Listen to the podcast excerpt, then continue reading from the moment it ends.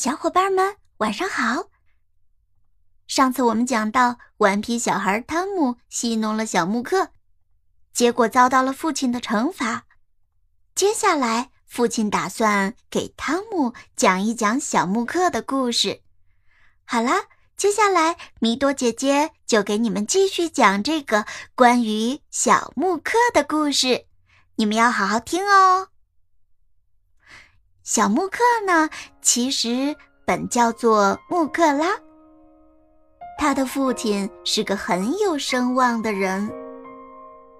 嗯，这位父亲的生活也非常孤独，几乎跟他的儿子一模一样。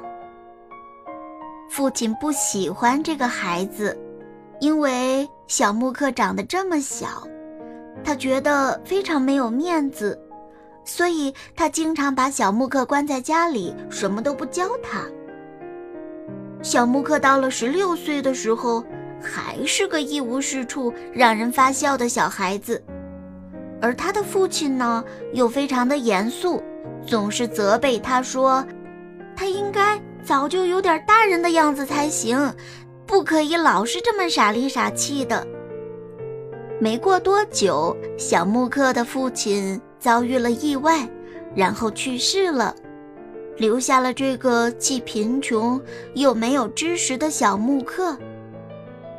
那些没良心的亲戚就把这个孩子赶出了家门，叫他去外面自己谋生。小木克说他已经做好出门的准备了，他只求他们可以给他一身父亲的衣服。亲戚们答应了他。但是小木克的父亲是个很高大的胖子，这套衣服对于小木克来说根本就不合适。可是小木克呢，很快就想出了一个办法，他把长的地方剪短再穿上。可是那身衣服还是又宽又大，穿在身上非常难看。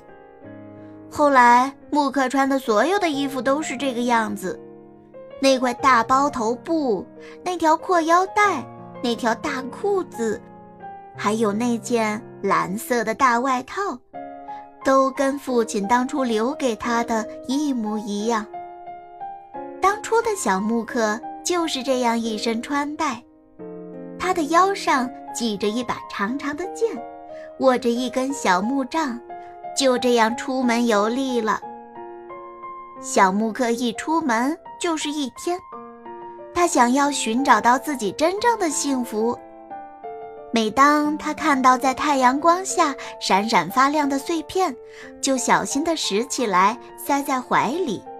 他以为这会变成珍贵的宝石。当他看到一处伊斯兰教堂的圆顶像火光一样在发亮，又或者看见一片湖光像镜子一样在闪烁。他就满心欢喜地跑过去，以为自己来到了一处仙境。可是等他走近一看，这些幻想都消失了。小木克总是觉得饥肠辘辘、精疲力竭，好像快要死了。就这样，他走了两天两夜，又饿又伤心，寻找幸福的信心也消失了。他的食物。是田野里的草根。他的床是坚硬的土地。到了第三天的早上，他在一块高地看见了一座大城市，城墙上悬着半轮明月，房屋上闪着彩色的旗帜。那座城市好像在向小木克招手呢。他太高兴了。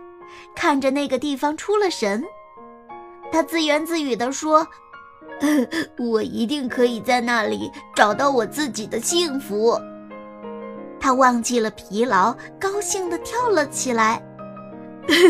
不用去别的地方了，我的幸福一定就在那里。小木克打起精神，朝着城市走去。那座城市看起来好像很近。可是他一直走啊走，走啊走，走到了中午才到那里。他的两条小腿实在是累得不听使唤了。所以他不得不停在一棵棕榈树下休息一会儿。最后，他终于走到了城门口，整理了一下小小的外套，包好头巾，松松腰带扣，把那柄长剑斜插在里面，跺了几下脚，想要去掉鞋上的尘土。接着，握着小手杖，径直向城里走去。好啦，今天的故事就先讲到这里吧。小朋友们，你们想知道小木克去了那座城市之后，有没有找到自己的幸福吗？等你们下次来兔子坪的时候，米多姐姐一定会告诉你们的。好啦，今天的故事到这里就结束了，大家晚安。